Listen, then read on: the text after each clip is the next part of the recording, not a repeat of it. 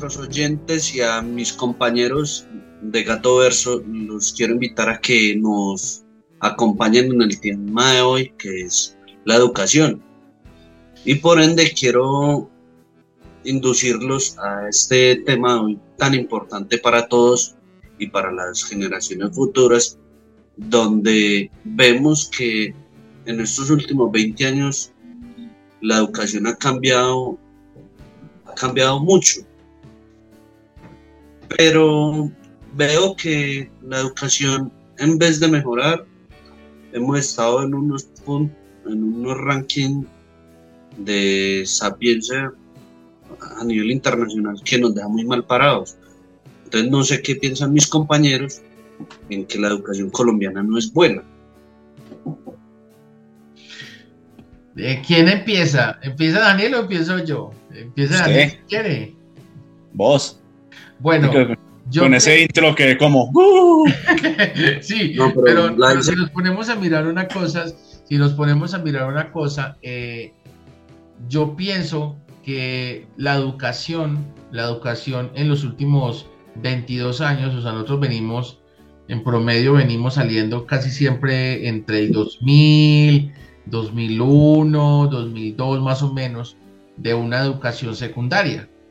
Y yo me doy cuenta, yo me he dado cuenta que en estos últimos 22 años, eh, lo que fue el cambio de siglo ha mejorado el tema, o sea, el tema de la tecnología mejoró muchísimo. El celular, nosotros fuimos el tema de la, de la transición, eh, cambiamos el tema de los, de los celulares, cambiamos el tema de los, de los disquetes, cambiamos el tema de los CDs, pero si nos ponemos a mirar, y eso es lo que yo me, me, me, me estoy dando cuenta ahora, es que en más de 100 años, la verdad, en más de 100 años, la educación no ha cambiado. O sea, la educación sigue siendo exactamente la misma profesor adelante, alumnos atrás, profesor llena, llena, llena eh, tablero hasta el, hasta, el, hasta el fondo, estudiantes escriben lo que el profesor eh, escribe y ya. O sea, eso es, eso es lo, que, lo, que me da, lo que me da a mí entender que la educación no ha cambiado. Habrá mejorado de pronto algunas, algunas cosas algunas cosas, pero yo sigo diciendo que la educación no ha mejorado.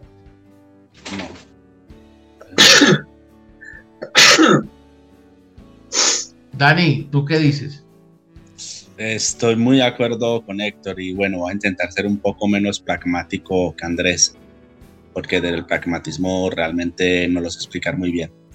Eh, pienso lo mismo, de hecho en países como Japón han aprovechado toda esa tecnología y han aprovechado pues que los pelados están con todo el boom del celular y eso y están haciendo aplicaciones los profesores en los salones para poder que los pelados no se vuelvan adictos a eso, sino que aprovechar esa tecnología y hacer educar. Entonces hacen los exámenes desde el celular, pues el mismo salón, pues desde el celular todo es con pantallas digitales en vez de borrador y tiza o marcador, pues en este caso, porque ya obviamente estamos con el marcador y eso digamos que ahorra muchas cosas. También, también me parece demasiado importante el ahorro que hay ambientalmente en el tema del papel. Alguna vez, alguna vez un profesor en la universidad nos decía que para él ningún trabajo impreso, que para él estaban prohibidos los trabajos impresos. Me parecía genial esa, esa forma de ser de él. Porque era una, se evitaba, se evitaba contaminar tanto con la tala de árboles. Mira que en la época que lo decía César Tapias, eh, no había una conciencia como tal de cuidar el medio ambiente. Él, en su conocimiento, eh, se adelantó a los hechos y me parece fenomenal. De hecho, en marzo que yo estuve en Estados Unidos viendo a mi sobrina de 12 años, mi sobrina hace las tareas desde una tableta. Genial. ¿Qué nota? Y, de hecho ayer, eh, también ayer tocamos el tema con mi sobrina de 4 años. en el colegio tienen una metodología donde les enseñan, les enseñan es jugando y les potencian las habilidades que ellos tienen.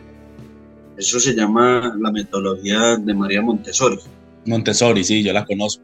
Pero Andrés, lamentablemente, tu sobrina, igual que mis hijos, tienen la oportunidad de estudiar en colegios que tienen esa metodología, otras metodologías desde la enseñanza, desde el juego. Pero la mayoría de niños acá en Colombia no tienen esa oportunidad. Ese es el tema. No. Y eso, es, es, una de las cosas, una de las cosas que yo me pongo a pensar. Nosotros venimos, nosotros venimos de una escuela, de una escuela eh, privada, pública o lo que sea. Pero yo les quiero hacer una pregunta a ustedes dos compañeros. Díganme a ustedes, bueno, en su, en nosotros somos comunicadores sociales. Todos nosotros somos comunicadores sociales. Pero yo les quiero hacer una pregunta en serio a ustedes y a todas las personas que en este momento nos estén escuchando y nos estén viendo. Díganme a ustedes en serio y vamos a hacer, vamos, como dice el dicho, vamos a hacer así a calzón quitado.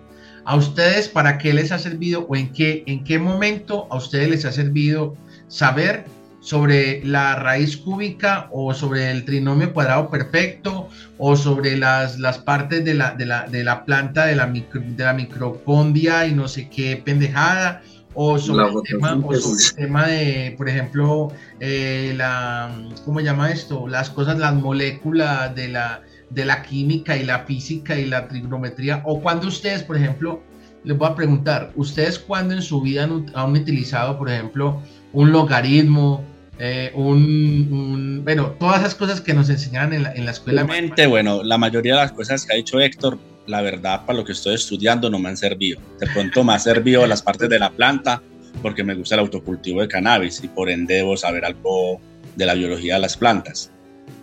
Pero solamente por eso, porque es un hobbit, entonces digamos que escogí como ese saber para mi hobbit. Sí, pero no te, pero no creo, pero no creo que ese hobby, pero no creo que ese hobby del cannabis o de las plantas del cannabis te vaya a servir justamente para saber exactamente que, el cana que, la, que la planta tiene una microcondia y que supuestamente esa microcondia te, genera una energía cinética potencial de no sé qué. Parce, eso es basura. Pues Perdón, pero específicamente no. ¿Ves? O sea, tú no vas a utilizar absolutamente nada, nada de eso. ¿Cuándo va a utilizar de pronto algo para eso?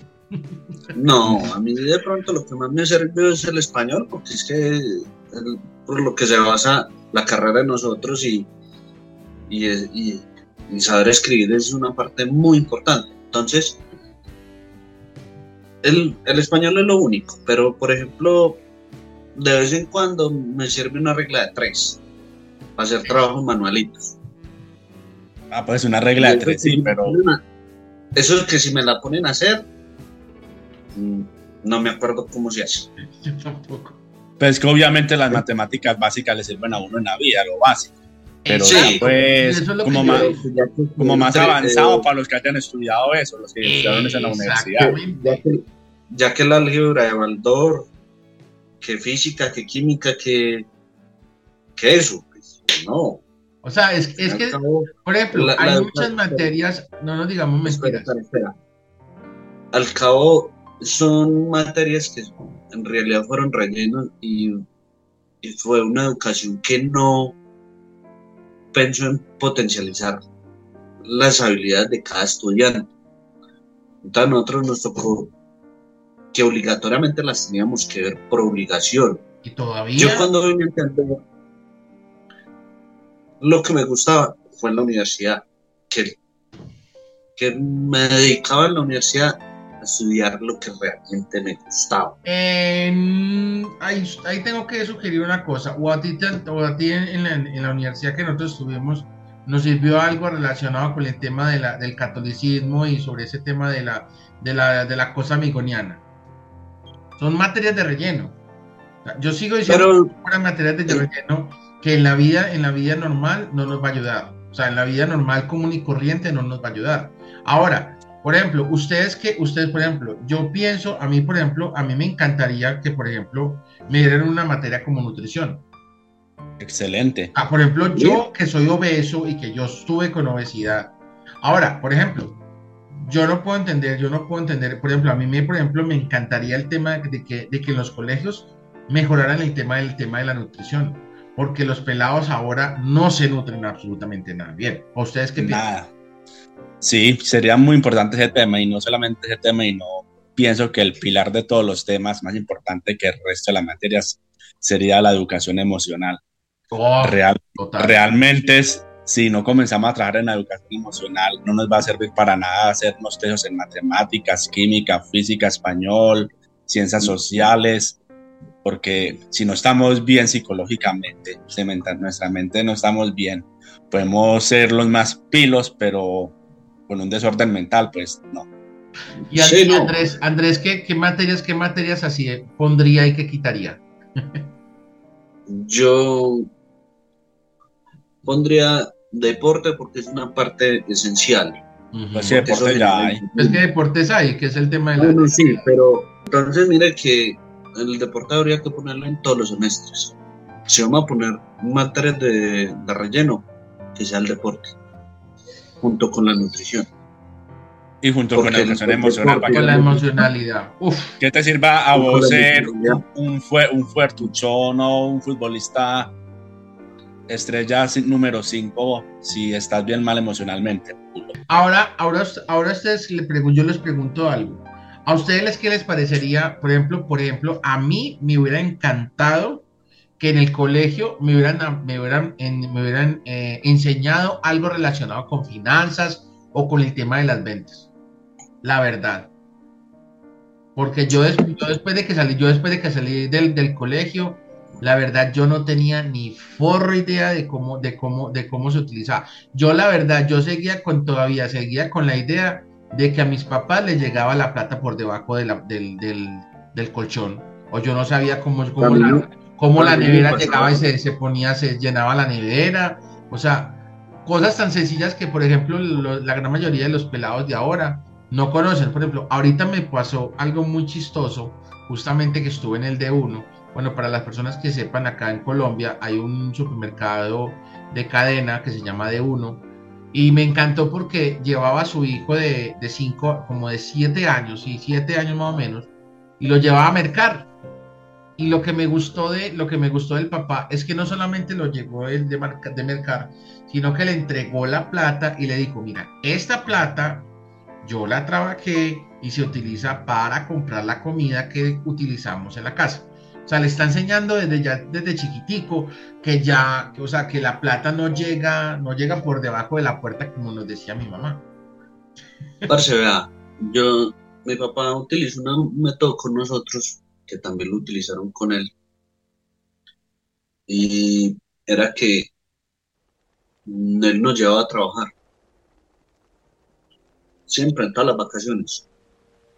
Y ahí nos hacía entender ahí está haciendo un ejercicio de, mire cómo nos conseguimos la plata para que la nevera la casa esté llena. Entonces, ahí es cuando uno empieza como a valorar ese esfuerzo, que las cosas no llegan por sí solas. Afortunadamente tuve ese ejemplo de mi papá y mi papá toda la vida nos mostró eso. No solamente lo hizo conmigo, sino con mis dos hermanos. Y entonces nosotros en esa búsqueda entendimos que teníamos que trabajar por nuestros sueños y lo seguimos igual uno lo sigue haciendo. Y es consciente de muchas cosas. Entonces la educación debe ir acompañada de teoría con la misma práctica. Total. Pero digamos digamos que esta práctica para Andrés fue buena porque, como él muy bien lo dijo, en vacaciones. Pero tristemente en un país como Colombia hay muchos padres que, se va, que cogen esto de que supuestamente le están enseñando a trabajar a sus hijos y es para explotarlos en un semáforo, en una esquina de una calle. Y esa es la excusa que sacan. Lo sé porque hicieron un, un experimento social sobre esto enfrentaron a un padre que tenía al hijo trabajando. Yo, pues es que le estoy enseñando a trabajar, le estoy enseñando la importancia de trabajar y no eso es explotación, eran semanas. No, y eso debe ser voluntario del, por ejemplo, en un caso fue voluntario. Sí, es una manera interesante. Es que sí, uno podría aplicar eso como padre. Pero... Daniel, vos como papá le puedes enseñar a, a, Samuel que está más grandecito. Venga Samuel, vamos a que vean el esfuerzo sí, sí, sí, sí, yo. Valore las cosas. Pero recuerde que esas preguntas no las llamas a hacer así que... No, no, no, no. Lo estoy haciendo en modo de conversación. Okay. Yo no estoy preguntando. ¿Sí o no? o sea, hay, hay, muchas, hay muchas cosas, hay muchas cosas justamente ahora, ahora que si la, si, si encuentro ese video, si encuentro ese video, lo estaré mostrando por acá justamente, donde eh, unos pelados llegaron y mostraron que pasaron el año, o sea, pasaron. Me gradué y no sé restar. ¡Eh! Me gradué y no sé dividir. ¡Eh! Me gradué y raspé cinco materias. Me gradué y reprobé educación física. ¡Eh! Me gradué y no me sé la tabla de multiplicar. ¡Eh! Me gradué y no sé sacar la raíz cuadrada. ¡Eh! El año, sin saber trigonometría, sin saber geografía, sin saber ortografía, sin saber leer, sin pasar, sin hacer ni siquiera una sola evaluación, mm. sin hacer absolutamente nada. ¿Por qué? porque lamentablemente en este momento nuestra educación tiene ese problema que ya tú no, tú, o sea, tú, un profesor ya no puede eh, decirle el niño perdió el año. No, tiene que pasarlo por obligación. Y no estoy hablando ni de, ni de políticos ni de nada, solamente estoy hablando del sistema de educación de Colombia, que la verdad me, me, parece que es que, es como, como llegar y como regalarle todo y que ellos no se esfuercen un poco. Pero yo sigo diciendo, aquí no es el tema de regalar o no regalar. A mí lo que, me, lo que yo sigo diciendo es que aquí el tema de la educación en Colombia debería de cambiar. O sea, debería de cambiar en su totalidad. O sea, yo sigo diciendo que hay materias acá que a uno nunca en la vida le van a servir. O sea, a ti, si tú, por ejemplo, si tú vas a hacer de pronto químico, bueno, apréndete cómo hacer una, una, una, una, una molécula de, de, no sé, de, la, de la sal o no sé qué, y, y hacer eh, cuántas, cuántas espirales tiene y no sé Pero del resto, del resto son cosas que la verdad en nuestra vida cotidiana nunca vamos a tener. Yo sigo diciendo que aquí tendríamos que tener bases. Bases como cuáles. Número uno, el tema de la lectura. Número dos, el tema del deporte. Número tres, el tema de la educación. Número cuatro, el tema de la ortografía. Parce, es triste ver, es triste ver el tema, ver en, redes sociales, ver en redes sociales y en Instagram, Facebook y en todas partes, ver cómo los, cómo los pelados escriben a ver sin H, a ver sin H con B corta, escriben chulos sin H, para que entiendan. o sea, escriben, vaca, con, escriben vaca con B larga, o sea, unos horrores que uno dice, no son errores, sino son horrores. Que ah, por ejemplo, justamente ahorita estaba en un grupo en un grupo de WhatsApp y una persona dijo bienvenidos y el bienvenido lo puso con B larga, con B corta. Y yo, uy, Dios mío, me sacaron los ojos. Un ah, la primera. Hasta la primera, o sea, ¿Cuál digo yo? Yo sigo diciendo que aquí, que aquí nosotros deberíamos de hacer, o sea, hay muchas materias que deberíamos de cambiar y lo que es décimo y once a los pelados lo que le deberíamos demostrar son todas las materias o encuadres de materias o mostrar que quieran ver en la universidad sobre todas las sobre todas las oportunidades de, que tengan de, para hacer y ya que ellos tomen la decisión qué es lo que, qué es lo que les gusta. O sí, mire, yo, yo que tuve la oportunidad de estudiar en Miami, yo hice noveno. Y a mí me daban, me daban las materias básicas y yo podía escoger algunas. Y entre esas me pareció muy curioso porque podía escoger clases de conducción. Y yo escogí deporte y escogí lo otro y entonces, ese sistema allá busca es que se vayan encaminando por, por ciertas profesiones. Total, Así es como pero igual le sigo encontrando una falla de sistema. Espera, espera, espera, espera. Y uno piensa que el sistema, a comparación de Colombia, es malo. No. Yo ahora lo veo y digo, el sistema educativo de Estados Unidos tiene unos aciertos muy grandes, pero también tiene sus fallas. No es que sea malo del todo. No, pues obviamente. Entonces, pero aquí en Colombia hemos llegado a un punto en que, como así que un pelado que no hace nada en todo el año, va a pasar el año. Es que eso, es lo más, más berraco, parce.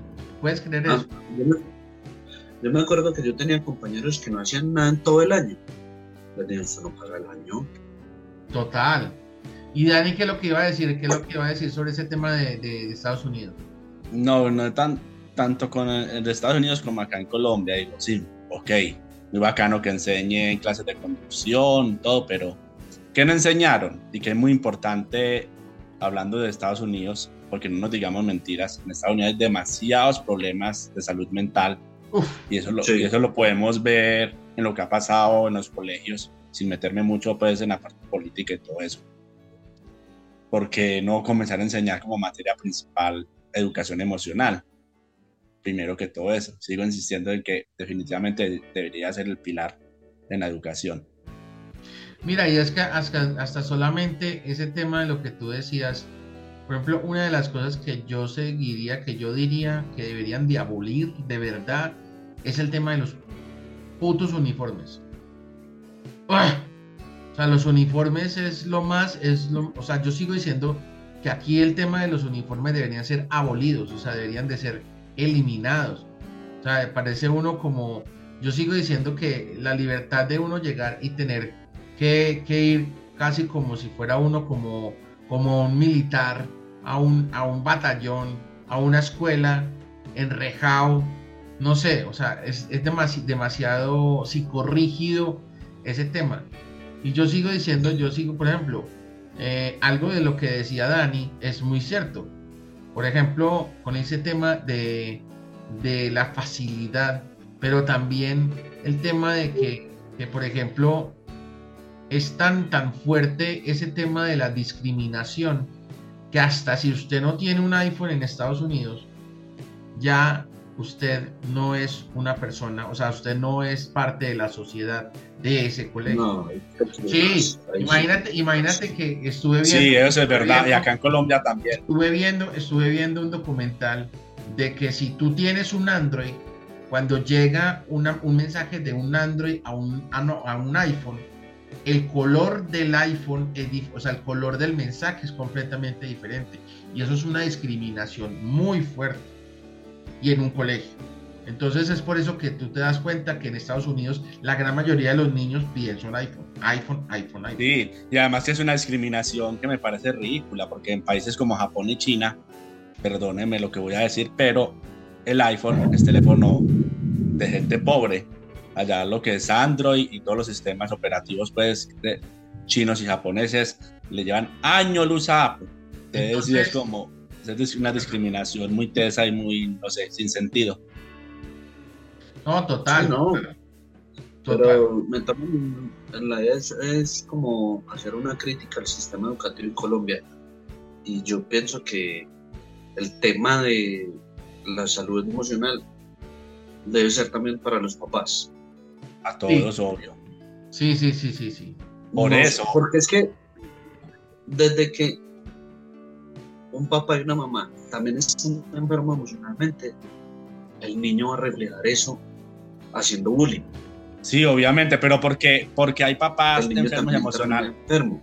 Pero porque hay papás enfermos emocionalmente y porque hay abuelos enfermos emocionalmente y porque hay bisabuelos enfermos emocionalmente, porque nunca nos enseñaron eso. Entonces, sí es muy importante que lo enseñen.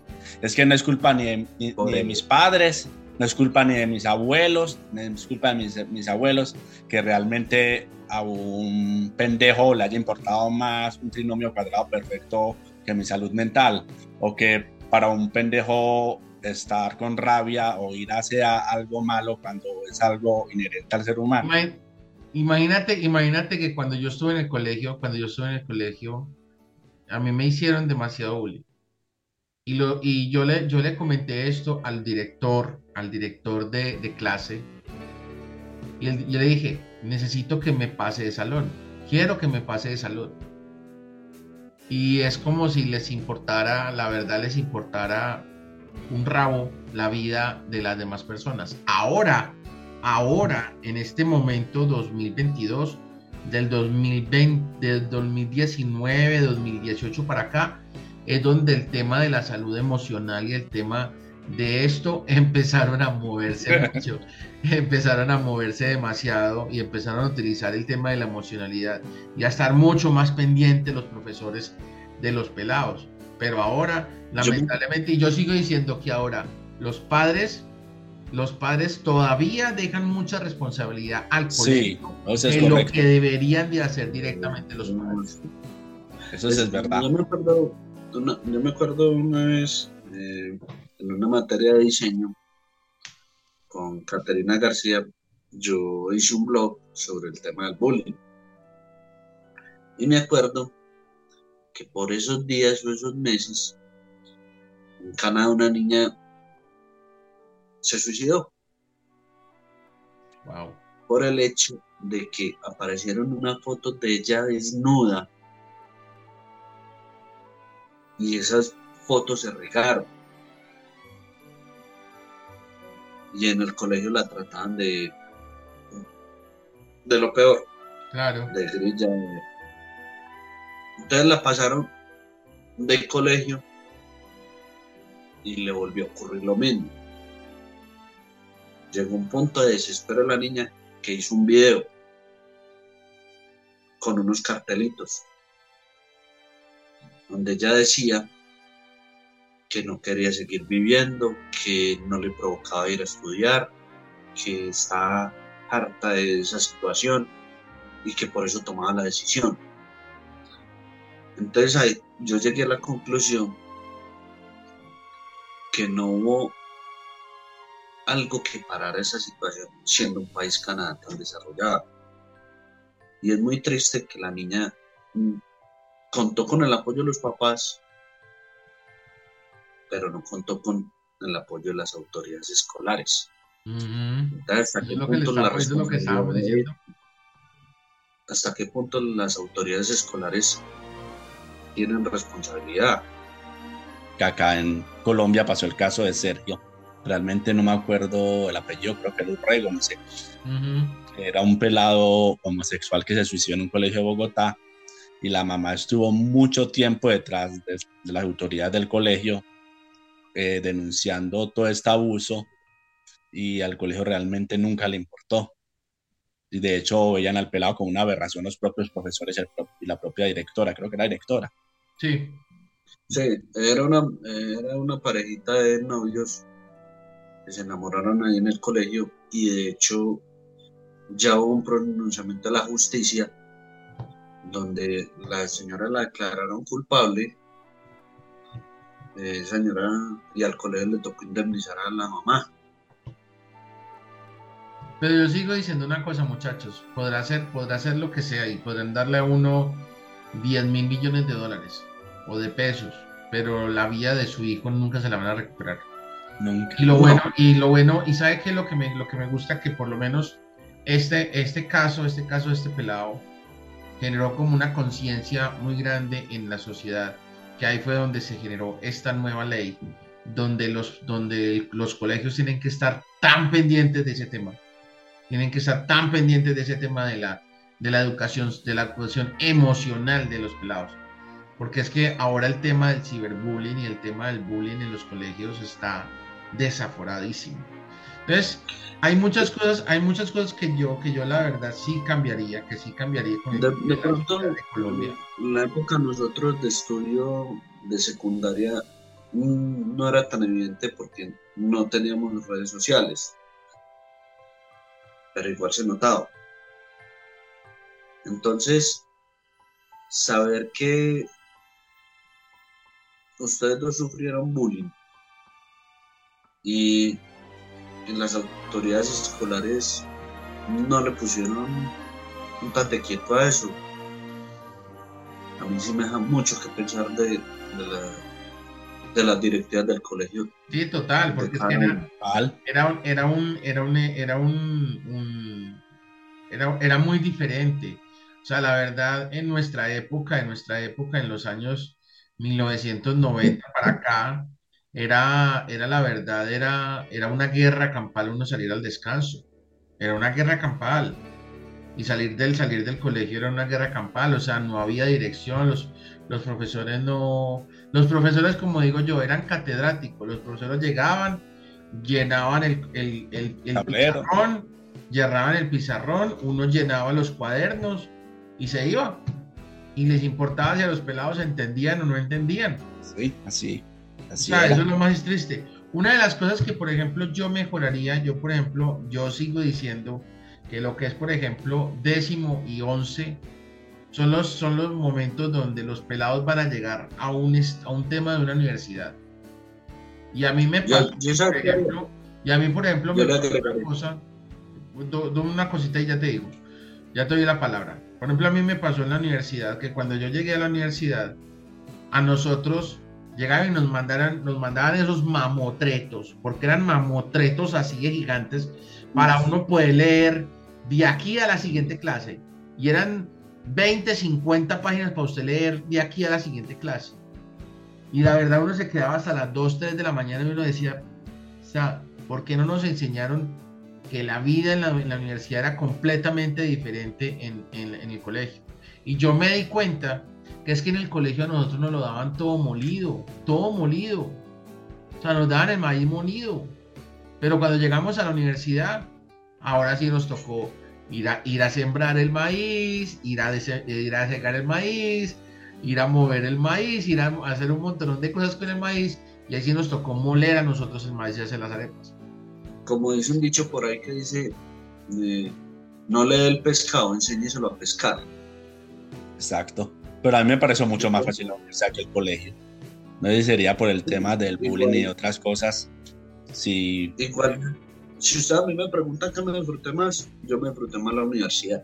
Yo también, en ah, especial pues porque no había, no había matemáticas, química, física, nada, era así me importaba. Independiente oiga, independiente que no, no, tuviéramos esas materias que acaba de mencionar Daniel, me lo disfruté en el sentido de que lo que estudiaba lo hacía con mucha vocación y mucho amor. Por eso mismo. Es más, yo agregaría un 12. ¿Por qué? Porque los pelados están saliendo demasiado jóvenes. Los pelados y no tienen la conciencia, porque usted le pregunta a un pelado. ¿Está seguro? Espere, espere. Yo le preguntaba a muchos, porque me tocó trabajar en un colegio, en un colegio, y lo digo por conocimiento. Usted le pregunta a un pelado, ¿qué va a estudiar? Yo no sé. No sabe. Tipo, no, encontré una respuesta. Ahí es donde... encontré una respuesta. Encontré una respuesta le pregunté yo a dos. Ven, eh, Paulina y, y Valentina creo que llamaban. Ah, ustedes que van a estudiar van respondiendo, yo era el, el comunicador practicante del, del, Luján. Paulina me responde, ay, yo voy a estudiar comunicación porque no tiene matemática. Yo, ay, y porque quiero ser presentadora. Yo, no tienen nada en la cabeza. Pero no puedes generalizar. ¿Cuántos, años, cuántos años, tiene, ¿cuántos años tiene usted, Andrés? ¿Cuántos años tiene usted? bueno, pues estamos 38. Cuando, todos estamos eh, casi llegando a los 40. Bueno, usted sabe de astronomía, sabe de. de ¿Cómo es que se llama esto? Que estudia los volcanes, geología. Geología. Geología. Bueno, geología. Hay, una, hay, una geología. Hay una amiga mía que, que tiene como 20 y algo y desde los 18 ya sabía de todo eso. Nosotros sabemos de todo eso. No, para nada. Ah, bueno, entonces no puede generalizar. No, es que no me estoy generalizando. Yo lo que, yo lo que digo, yo lo que sigo diciendo es que, por ejemplo, yo lo que sigo diciendo es que aquí el pelado que está en 11 o que vaya a estar en 12, aquí debería de tener una materia o debería tener ese año algo relacionado con el tema de la creatividad y la innovación. Literal. una materia que Una materia relacionada con el tema de la creatividad y la, y la innovación. Si el pelado, y si el pelado tiene habilidades con el tema de la música, parce, que se meta en música, que eh, busque, o sea, que en, el primer mes eh, toque guitarra, en el otro mes toque, toque batería, que en el otro mes eh, toque bajo, violonchelo, lo que sea que si quiere, que si le gusta la matemática, que empieza en clases de matemática, que si le gusta el tema del, español y la, literatura, entonces que se meta con el tema de la literatura, que si le, le gusta el tema de las artes, que se meta el tema de las artes, que si le gusta el tema de la química y la matemática y todo eso, y física, trigonometría y todas esas pendejadas, que se meta con ese tema. Pero yo sigo diciendo que el 11, o sea, el, el año 11 o el año 12, También. debería ser tan libre que mejor dicho, que cuando yo salga del colegio, yo ya tenga por lo menos idea de qué voy a hacer. Ahora, hay un problema, y hay un problema que yo sigo diciendo que los mismos papás tienen. Y ahí sí tengo que decir esto, que lamentablemente nuestros papás en muchas ocasiones llegaban y nos e imponían el tema de que carajos teníamos que hasta, hasta estudiar. Es que como usted es médico, usted tiene que ser médico es que como usted, como yo soy eh, abogado, usted tiene que ser abogado. No, no, sí difiero. Lamentablemente, por ejemplo, si yo usted quería ser músico, eso no le va a dar plata. Por la mayoría de papás sí, a mí, no me tocó, pero la mayoría de papás sí, tiene razón. Pero yo, yo difiero en cierto punto. Por ejemplo, en el caso de la medicina se presenta mucho eso, pero he visto casos que no por obligación el hijo estudia medicina porque el papá es médico, sino porque conciencialmente es una carrera que está muy dada a que el, hijo ve eso y le, también le, llama. Ah, pues sí es muy diferente a lo que está diciendo Héctor, no tiene nada que ver con lo que está diciendo Héctor, porque fue una decisión personal. y en derecho también. Pero, y también estoy de acuerdo con Héctor, que hay unos que sí se ven obligados, y otros que y también he conocido casos que un man que estudió medicina llegó hasta el noveno semestre y se retiró y empezó a estudiar otra cosa. Es como le pasó a, la, a, un, mejor amigo de una prima mía. Los papás lo criticamos que estaba estudiando algo relacionado con los videojuegos, con creación de videojuegos y todo eso. Él es gamer, y ella, ah, esté jugando tratadora. Usted qué va a aprender, ahorita está en, está en una casa gamer en España y los mantiene. Pues tiene viviendo en una mansión acá en Colombia. No les digamos mentiras, muchachos. Yo, yo les voy a decir una cosa. En la época de nosotros, en la época de nuestros papás, nuestros papás llegan y decían, es que en la casa tiene que haber un médico, un sacerdote y un abogado.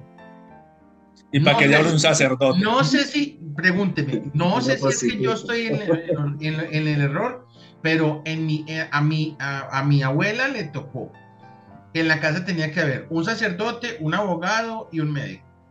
No sé. con, usted, pero con, mi abuela pasó algo muy gracioso. Por ejemplo, un primito mío cuando chiquito quería, decía que quería ser cura. Ella, no, los curas son Mari.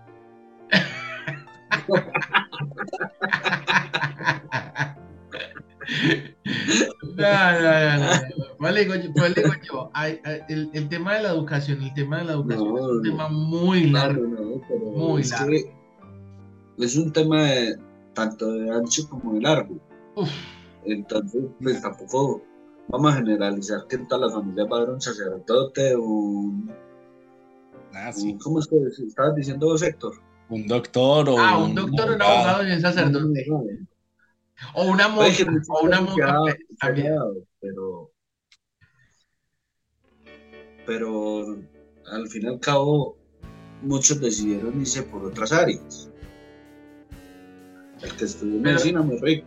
Pero sabes una cosa, yo sigo diciendo que aquí sí debería tener libertad. El pelado sí debería tener libertad para él escoger lo que él quiera. Que si quiere ser, que si quiere ser eh, escritor, parce, métase como escritor que si quiere ser dibujante en la calle, hágale dibujante en la calle. Que si quiere ser artista, métase como artista. Que si quiere ser diseñador gráfico, métase como diseñador gráfico. Pero en muchas ocasiones los papás solamente miran es el tema de la parte económica. ¿Y usted cree que en serio siendo artista en la calle va a conseguir plata? Parce, yo conozco, conozco compañeros conozco amigos que se fueron de mochileros, mochileros así literal, sin un peso. Todo a punta de su trabajo. ¿Cómo? Eh, eh, eh, pintando. Y se pasaron cuatro años, cuatro años viajando por todo, por todo Colombia a punta de pintura, en la calle. Entonces sí se puede, pues digo yo. Nos, nos hay una, hay una, hay un, hay un video, hay un video que me encanta y que cada vez que lo veo que es el de Pink Floyd, el de Pink Floyd, el de. El de los, el de las cosas estas que nos, que nos atrapan, o sea, el del, del colegio, que no recuerdo bien el nombre, pero si ustedes Walls, la pared, The Walls, la pared. Ese, ese video cuando yo lo vi, cuando yo lo vi por primera vez, yo dije, es exactamente lo que está pasando y lo que sigue pasando todavía. Una sociedad que... no, que no avanza. O sea, no avanza en el tema de la educación. Y avanzar en el tema de la educación no es poner eh, tableros digitales, no es poner tabletas en cada pupitre, es cambiar la mentalidad. La mentalidad de que cada, y que cada persona desde sus saberes quiera hacer lo que él quiere ser. De hecho, eso es lo que dice la canción al ingreso. Una, al ingreso, espérate Andrés, al ingreso una parte de la canción de Pink Floyd The Walls traduce, eh, hey, teacher, lo que traduce, hey, profesor, no quiero ser otro simple ladrillo en la pared. Yo, yo creo que el cambio más importante debe ser humanizar la educación. Eso, por eso ahí entra la educación emocional. nos estamos volviendo una mercancía. Si usted mira la educación de un, de un niño hoy en día, está alrededor de del millón seiscientos, un poquitico más. Entonces, parce, a mí ese tema es muy triste porque hay colegios que están muy reconocidos porque la buena calidad, sus buenos docentes, pero también mira que tenemos que mirar los profesores del sector público. ¿Por qué no capacitamos a esos docentes para que sean mejores? Mira que la educación pública es paupérrima en Colombia creo que hay solo un colegio del sector público que tiene un nivel en el ICFES brutal. Y es de, de la Comuna 15. Y no solamente, no, solamente los colegios, de hecho, cuando Héctor y, yo estuvimos en, en, el, en las universidades y en otras cosas tipo escuela o tipo academias. Héctor y yo estuvimos en el Comic Con y había un pelado, un señor que, que estudió todo esto de la comunicación gráfica, pues de animación y eso, y él nos contaba que, ¿sí o no, Héctor? Que él es autodidacta. Autodidacta, nos, nos, contaba que aquí en academia, pues de eso le pusieron unos profesores sin experiencia a él, que es alguien que ha trabajado con Disney, como con tres empresas japonesas. Ha trabajado... lo, que Andrés, lo que Daniel quiere decir es que cómo es posible que un profesor esté dando edición de animación mientras está viendo un tutorial de cómo hacer la edición. Pues lo ponen a ver ese tutorial. O sea, ¿en qué cabeza cabe de que si yo voy a hablar sobre un tema de podcast, yo esté viendo, mientras que estoy dando la clase de tema de podcast, estoy escuchando o estoy viendo un video relacionado de cómo, de cómo hacer un buen podcast?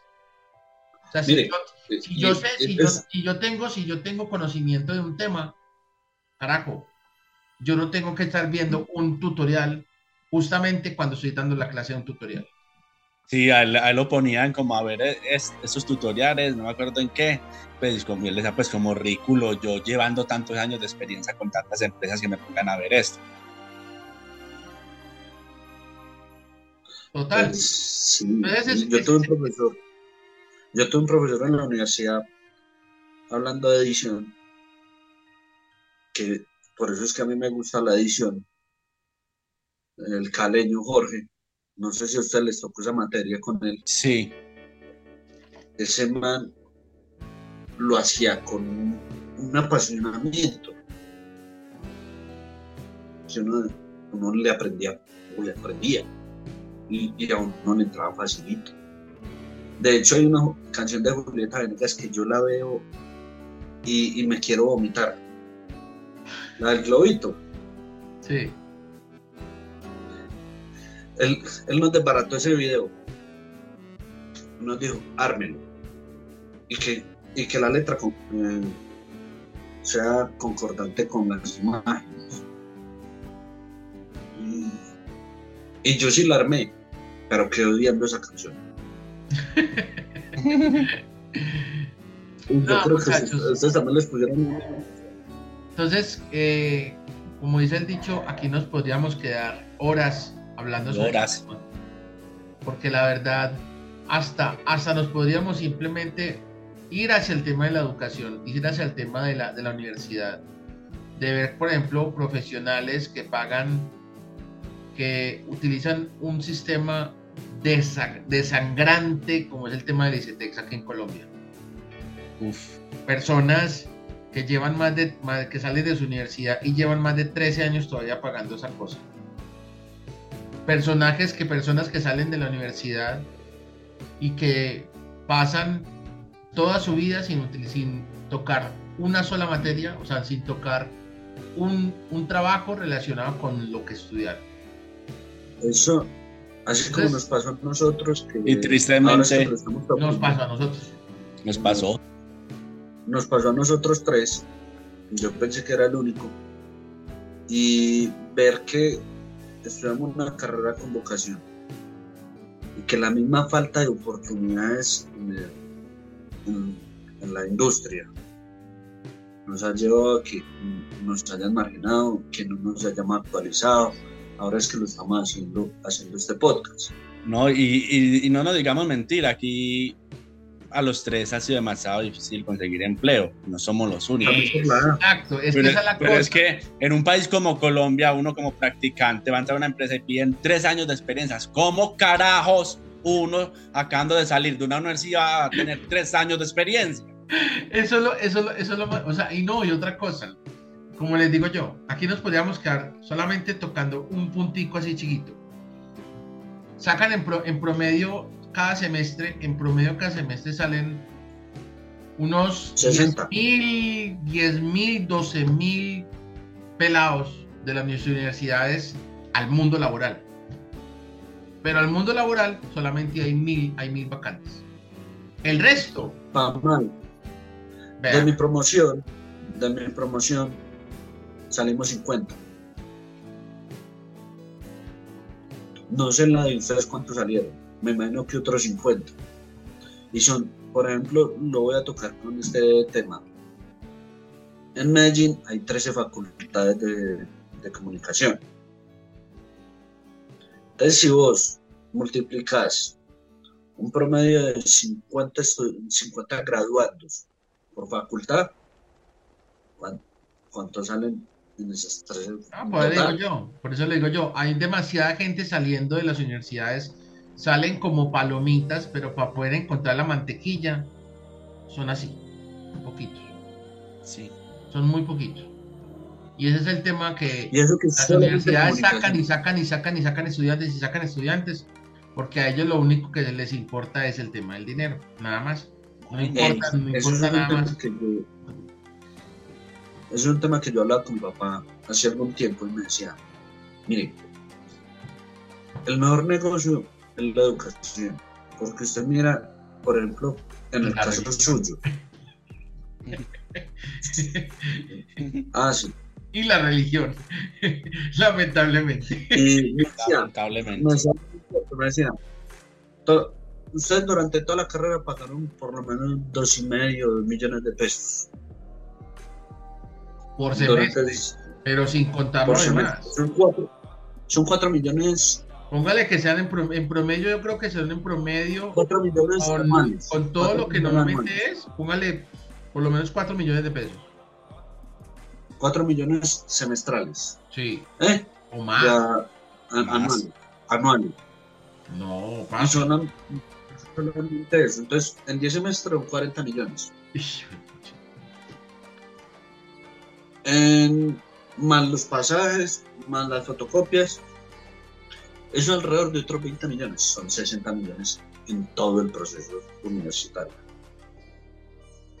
Uh. Demasiado. Y eso, y eso que solamente estamos hablando de, universidades normales. Dígame, dígame una bolivariana o dígame una de los Andes.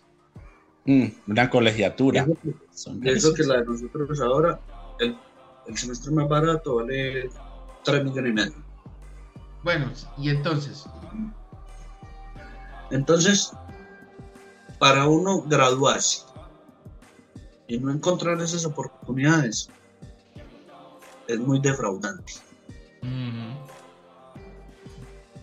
Y yo, llegué a un punto, yo tuve un punto también, y lo, lo digo, me fue la depresión. Yo busqué y busqué y no. Total. Sí, a todos nos Entonces, bueno, compañeros, el tiempo, ahí sí, como digo yo, es delicioso, es súper rico y aquí nos podríamos quedar horas. podemos, hacer un, podemos hacer un live gigantesco de 24 horas solamente hablando sobre el tema de educación, pero el tema es cortito. Bueno, nosotros, haciendo ya la conclusión, esto es un tema que nos podríamos quedar aquí toda la tarde pero les digo, muchachos, y a los que nos escuchan, a los que nos ven, que tomemos conciencia en lo que vamos a decir para nuestro futuro, para el futuro de ustedes. Y, y este podcast lo hicimos con ese fin, de abrir la conciencia al mundo. Listo. Daniel, termínelo. No, toca usted terminar. Yo terminé la vez pasada. Y, y los invito a que nos sigan en YouTube, en Amazon Podcast, en Google Podcast, en Apple Podcast, en, en Fiverr y, y en esta nueva plataforma de Patreon para que sigamos en contacto. Totalmente. Totalmente. Bueno, compañeros, en serio, mi nombre es Héctor Fallo Corrales. Eh, como les digo, mi compañero Andrés, eh, si nos pueden apoyar en Spotify, más que todo con esas cinco estrellas, de verdad que esas cinco estrellas apoyarían mucho. Suscríbanse en YouTube, denle la campanita para que las notificaciones les lleguen. Y Dani, despídalo de todas maneras también usted, despídase hermano, diga algo. No sea canción. bueno, sí, ya, ya mis compañeros dijeron todas las diferentes redes donde nos pueden seguir.